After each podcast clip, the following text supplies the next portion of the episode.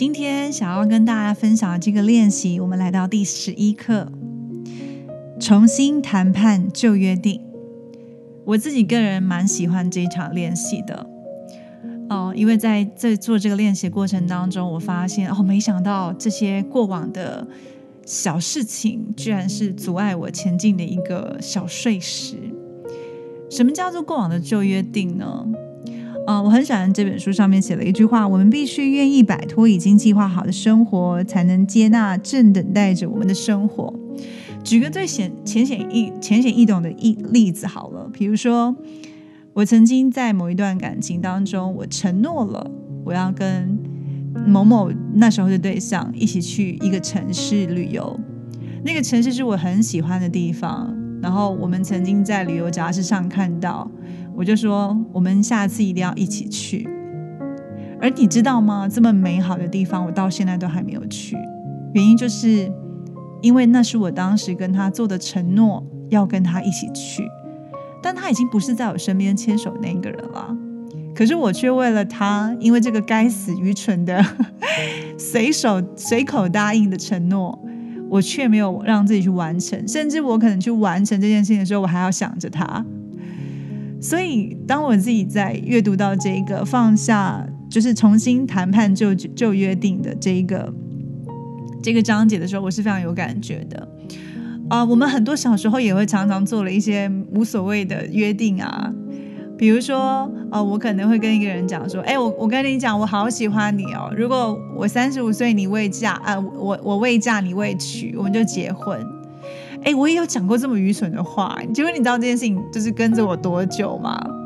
就是啊，一直到这几年，我都还会去关注那个同，就是那个那时候就是许下这个承诺的一个。一个男生，他是我男同学，因为他喜欢我蛮久一段时间，然后曾经也追求过我。那时候我对他真的是没有感觉，我就跟他讲：好了，如果我三十五岁还没有结婚的话，也许我可以考虑你。哇，我这个真的是烂好人的承诺哎。然后一直到这几年都还有在关注彼此的讯息啊。可是 Thank God，就是他真的是一个很幸运的男人，他现在有一段不错很好的关系，所以我不用履行这个承诺。但是你看这些约定。都是在不经意或是开玩笑的状态下，我去许下的承诺。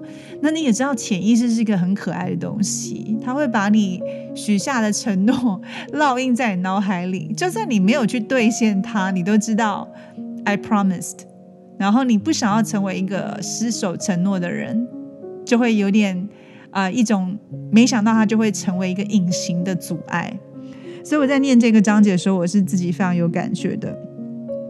而且，其实不管是你今天是友情关系、亲情关系、爱情关系，其实任何关系之间之所以关系能够存在，就是因为有约定，它是隐形的约定。不管你是说出来的承诺，说哦，我要跟你当一辈子的朋友啊，我要跟你在一起一辈子。当然，我觉得小时候是很容易讲这个的，因为小时候根本没有去想那个一辈子要负什么责任，你知道吗？但是随着现在年纪越来越长，我相信。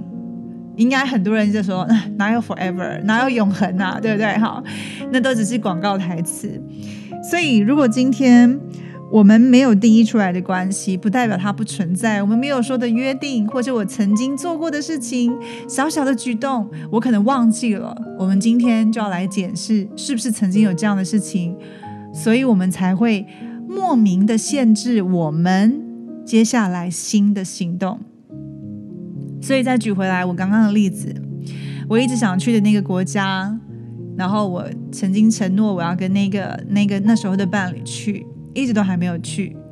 那我在做这个练习的时候，我就重新约定这件事情。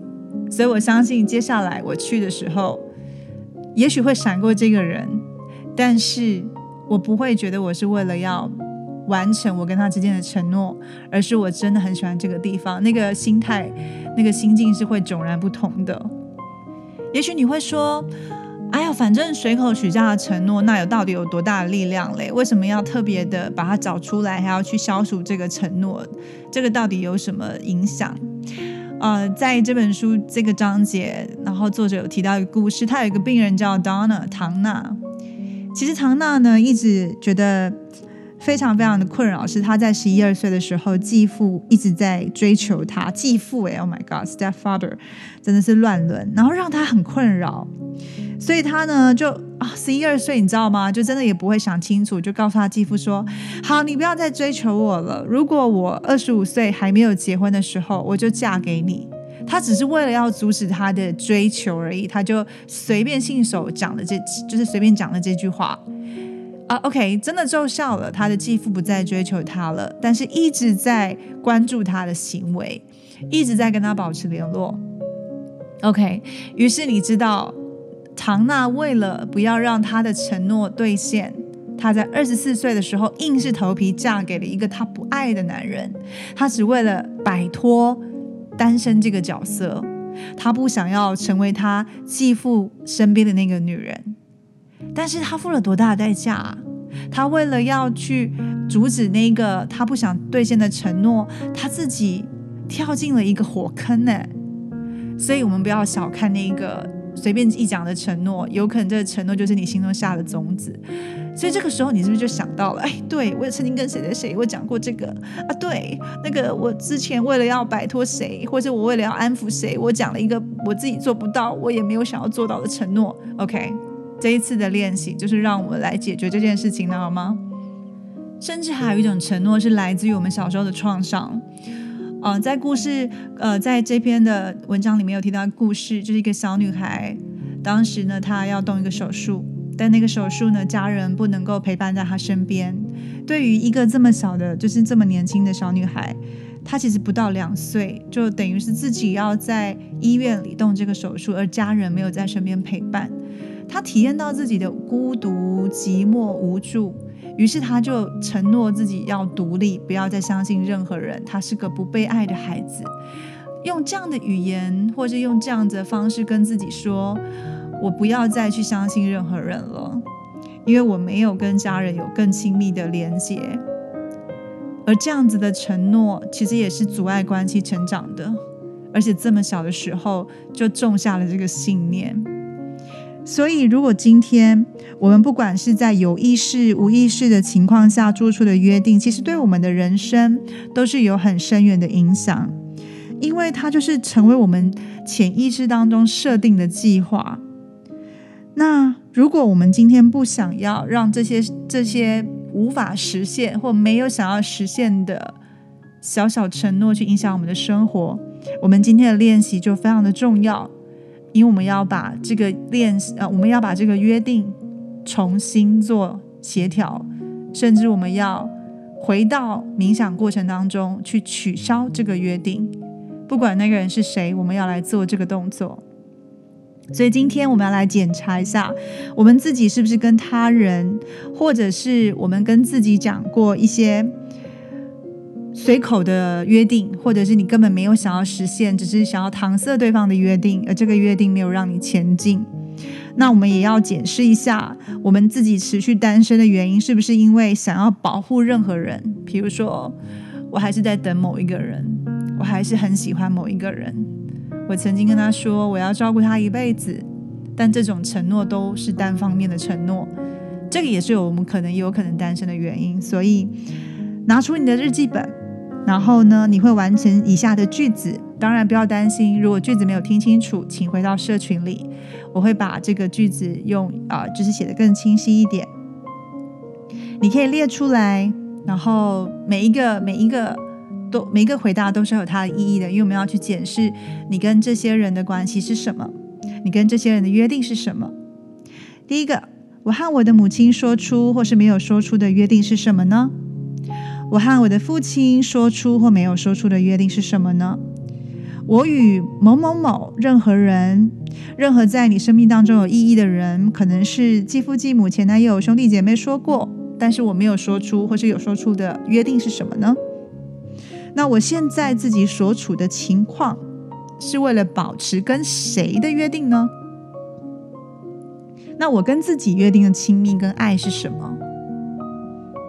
那我现在的处境是为了保护什么事情呢？这些约定影响我是因为什么事情呢？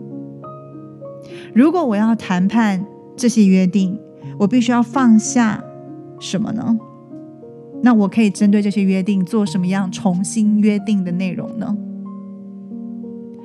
也就是说，当我们知道了这些约定内容是什么的时候，我们才有机会去重新约定内容，甚至是取消你的约定内容。